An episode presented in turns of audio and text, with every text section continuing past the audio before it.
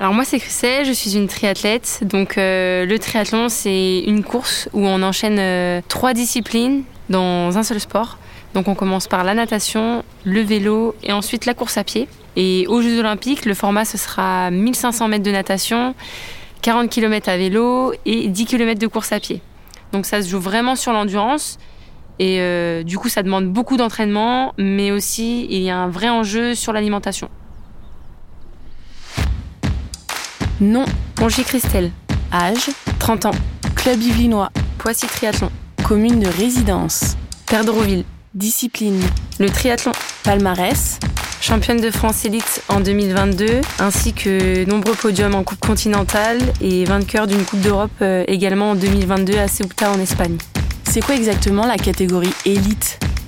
C'est une catégorie dans laquelle euh, s'inscrivent les sportifs qui ont un classement significatif dans des compétitions importantes telles que le championnat de France, les Coupes d'Europe, les Coupes du Monde et bien sûr les Jeux Olympiques. Et toi, c'est ton cas. Bravo. Merci, et toi tu es?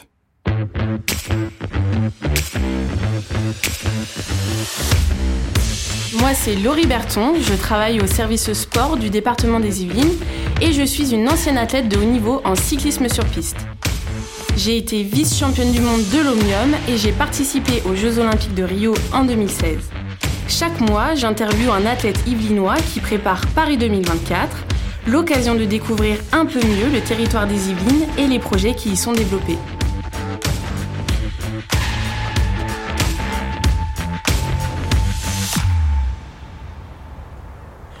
Avec Christelle, nous arrivons à la première étape de cette balade yvelinoise sur le thème de l'alimentation et de l'agriculture.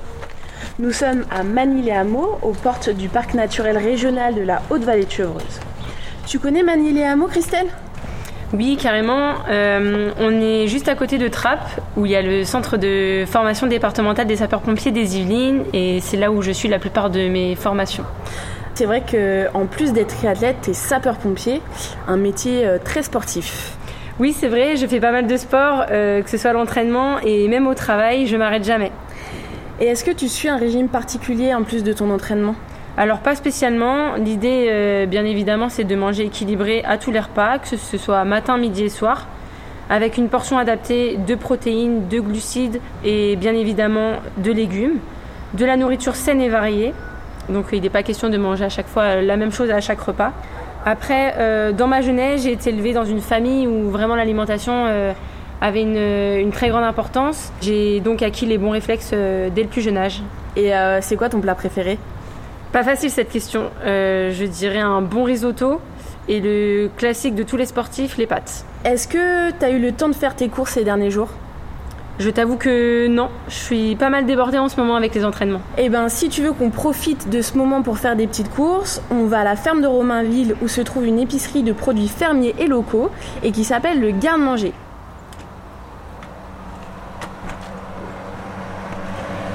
Ça y est, on est à l'intérieur du garde-manger. On peut voir les légumes qui sont disposés dans des cagettes en bois au centre de la pièce. Et sur les côtés, on voit des céréales, de la terrine, du foie gras, du muesli, plein de choses appétissantes. Euh, on a ouvert la boutique euh, en septembre 2020, donc on a fêté nos trois ans. Mélanie Delalande, gérante au garde-manger à Magny-les-Hameaux. C'est euh, une volonté de diversification. On s'est installé avec mon mari en 2019 sur euh, la ferme. On l'a repris de la famille. C'est la cinquième génération euh, côté de mon mari. Donc c'est une ferme céréalière, grande culture, principalement blé, maïs, orge. Et euh, voilà, moi je voulais pas forcément aller sur la partie ferme, même si euh, voilà, je suis, euh, j'ai une formation en, en agriculture, Euh, mais j'avais quelque chose à apporter plus sur la partie vente. Donc euh, l'idée c'était de diversifier pour faire la vente de nos produits, mais surtout d'ouvrir un magasin relais de producteurs. Voilà, pour vraiment vendre des produits fermiers euh, en direct des producteurs, faire du circuit court. Ah ouais, c'est super. Et euh, vous vendez quoi comme type de produit? Alors, principalement à la boutique, on vend des produits frais, donc des fruits et légumes, de la viande, crèmerie, charcuterie, du pain, des œufs, euh, et tout en direct des producteurs au maximum local. Et quand on ne trouve pas en local, euh, voilà, on va un peu plus loin, mais on va dire que c'est 99% de produits français. On fait aussi de l'épicerie, on a du vin, de la bière, voilà, on essaye vraiment de mettre en avant tous les produits issus du terroir français.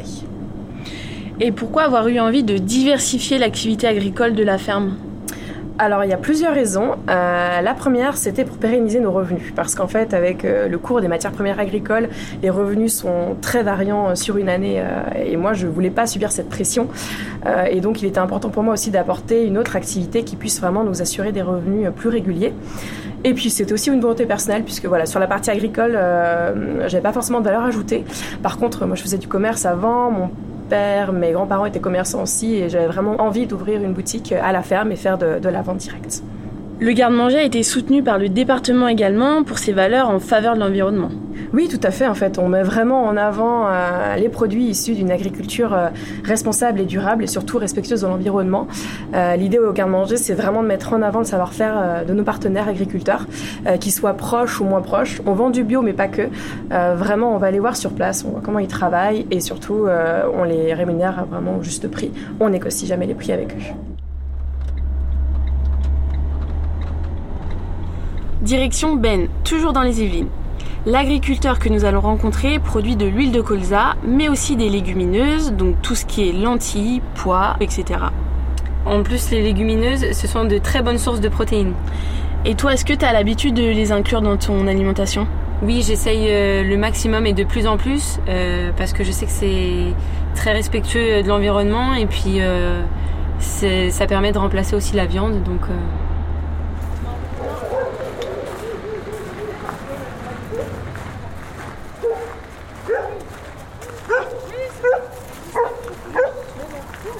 Nous cultivons donc des, légumineuses depuis 5 ans. Historiquement, donc nous étions plutôt euh, à cultiver du blé qui est toujours présent, hein, de l'orge et du colza. Les légumineuses ont été introduites il y a 5 ans euh, pour des raisons agronomiques. Christian Hubert, agriculteur, créateur de l'huilerie de la plaine de Versailles. Euh, pourquoi agronomique? C'est une culture qui a peu besoin d'eau. C'est une culture qui a peu de maladies qui a peu d'insectes. Donc finalement, il, pousse quand même relativement bien. L'autre point aussi euh, magique, c'est une nouvelle, euh, nouvelle famille. Les légumineuses ont la particularité de se nourrir tout seuls de leur élément principal qui est l'azote. Donc ils arrivent à consommer l'azote qui est présent dans l'air. Donc on n'est pas obligé de passer par une usine chimique. Euh, qui, grâce à du gaz plutôt russe d'ailleurs, transforme l'azote de l'air en petits granulés consommables. Voilà. Donc euh, non, la légumineuse a de nombreuses vertus pour, euh, bah, pour l'environnement. Et donc euh, bah, ça permet d'allonger finalement la rotation de cultures. Plus on a de cultures différentes sur la même parcelle, mieux c'est à tous les niveaux. Tout à l'heure, nous étions au Garde-Manger, le magasin fermier à Manille-les-Hameaux, et on a parlé de débouchés économiques pour les agriculteurs. Vous, Christian, vous vendez votre production à quel type de clients? L'aventure légumes secs, on a fédéré une trentaine de producteurs dans les Yvelines. Dans les trentaines de producteurs, il y en a à peu près une dizaine qui ont des boutiques à la ferme. C'est le cas de Mélanie et Jonas, que vous avez rencontré au garde-manger, qui sont avant tout producteurs, donc qui produisent des lentilles. Ils me les amènent. Ici, là, dans le bâtiment qui est juste derrière, nous les nettoyons, nous les ensachons, et après sont redistribués finalement dans leur boutique, comme le garde-manger. Mais il y a également d'autres fermes. Donc on vend boutique à la ferme, on vend épicerie fine, on vend également euh, grande et moyenne surface. Euh, voilà, donc tout ça à destination du public. Après, euh, on travaille également euh, auprès de la restauration. Et je pourrais vous citer par exemple Laurent Trochin, qui est un restaurant étoilé assez extraordinaire à connaître, qui est juste à côté. C'est le numéro 3, euh, avec qui on travaille depuis de longues années. C'est marrant, je crois que nous allons le rencontrer tout à l'heure. Ah bah, oui, passerai le bonjour de ma part. Donc voilà, donc là on vient de parler de la restauration euh, gastronomique. Et finalement, notre premier client en, légumineuse a été euh, la restauration collective dans les collèges.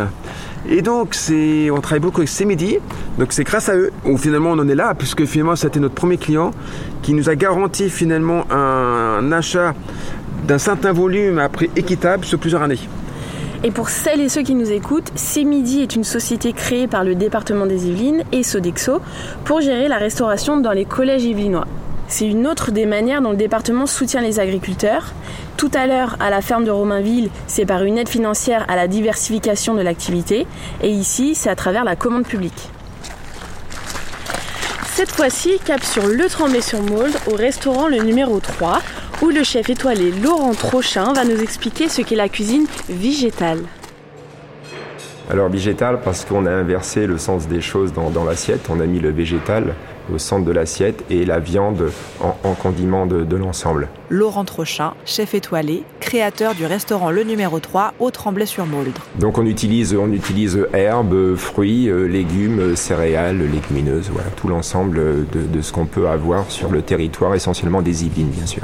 C'est super et vous pouvez nous donner un exemple de plat parce que ça m'intrigue. Oui, donc en ce moment, euh, par exemple, la tomate, hein, évidemment la tomate euh, du Tremblay avec la pastèque des Yvelines. Et on condimente l'ensemble avec euh, généralement soit une truite fumée de, de, la pisciculture de Villette ou alors avec un, un poisson fumé de la fumerie du coin à Jouy en Josas. Mmh, ça donne faim. Et euh, pourquoi mettre le végétal au centre? Alors c'est par goût et par engagement. Par goût parce qu'on mange beaucoup de légumes, parce que j'avais des parents qui cultivaient tous leurs légumes, et c'est aussi un engagement pour montrer qu'aujourd'hui il faut manger énormément de légumes, mais aussi il ne faut pas oublier la viande et manger de la viande. Et hum, d'où proviennent vos produits et pourquoi ce choix? Alors nos produits viennent essentiellement de notre, notre jardin, pour tout ce qui est légumes qui poussent très facilement. Toutes les herbes et les fleurs viennent de, de nos deux jardins d'herbes. Et on a aussi énormément, euh, beaucoup de producteurs dans les Yvelines qui nous fournissent. Et euh, est-ce qu'on peut visiter votre potager? Mais bien sûr, on y va de suite. Donc voilà, on est dans notre, dans notre jardin. Donc euh, sur, la, sur la droite ici, vous avez le, jardin des herbes, hein, des herbes avec les fleurs, donc tout ce qui est fleurs de bourrache, fleurs de pensée, quelques fleurs de, roquette, la, mélisse, après toutes les herbes communes, c'est-à-dire le thym, le laurier, le persil. Euh, sur la gauche, là, vous avez le jardin des herbes, ce qu'on appelle les herbes vivaces, hein, donc c'est qui repoussent perpétuellement. Donc vous avez les feuilles de chicorée, la mâche, la blette maritime, euh, encore de la roquette. Euh, et puis derrière, donc vous voyez là-bas, c'est notre potager. On, y fait pousser surtout des, des, choses qui poussent facilement, donc comme les haricots, haricots verts, haricots jaunes, tomates, courgettes évidemment, navets, betteraves, etc. Et c'est au milieu des tomates vertes et des fleurs de bourrage que nous terminons cet épisode. À bientôt